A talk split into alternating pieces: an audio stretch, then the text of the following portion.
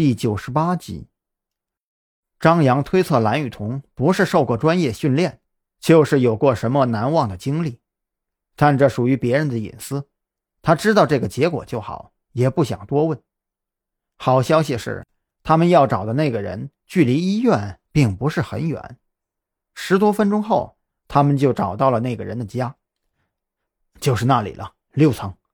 张扬把车停好，指着一栋商品房的六楼，那个窗台上。正有一个中学生模样的人在看着星星，这是一个非常好的征兆。看到那个学生以后，张扬和蓝雨桐都松了一口气，至少凶手并没有穷凶极恶的杀死他们要找的目标。当张扬他们敲响房门的时候，打开门的是一位四十多岁的中年大叔。这个人与赵军传来的照片长相几乎是一模一样。请问您是韩宇吗？是我。韩宇点点头，看着张扬：“我好像不认识你们吧？你们找我什么事吗？”张扬他们两个都没有穿警服，也难怪这个韩宇有些警惕。我们是来做一些相关的调查。蓝雨桐亮出了身份。今天学校里边出了点事，我们来向你求证一下。请问？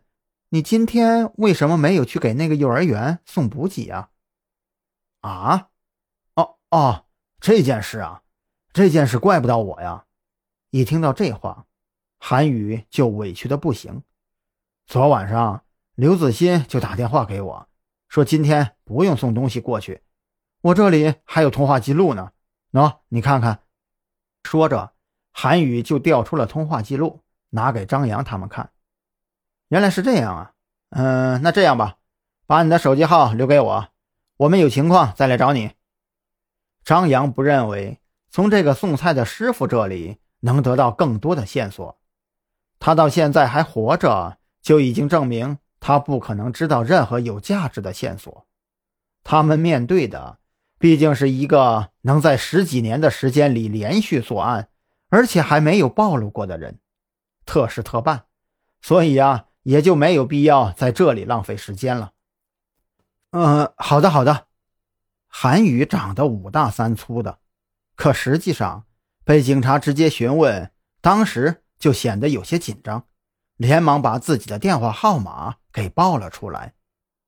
张扬和蓝雨桐走回楼下，现在马上回局里吧。蓝雨桐上车之后伸了一个懒腰，那对高耸的乳房。在这个姿势下，显得又挺了一些。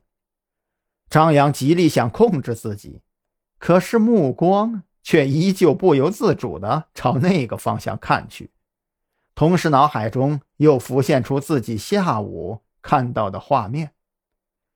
好看吗？冷不丁，蓝雨桐悠悠的声音响起：“啊啊啊！你你你你说什么？”张扬很想掩饰，不过他知道，在蓝雨桐的面前，自己根本就掩饰不了。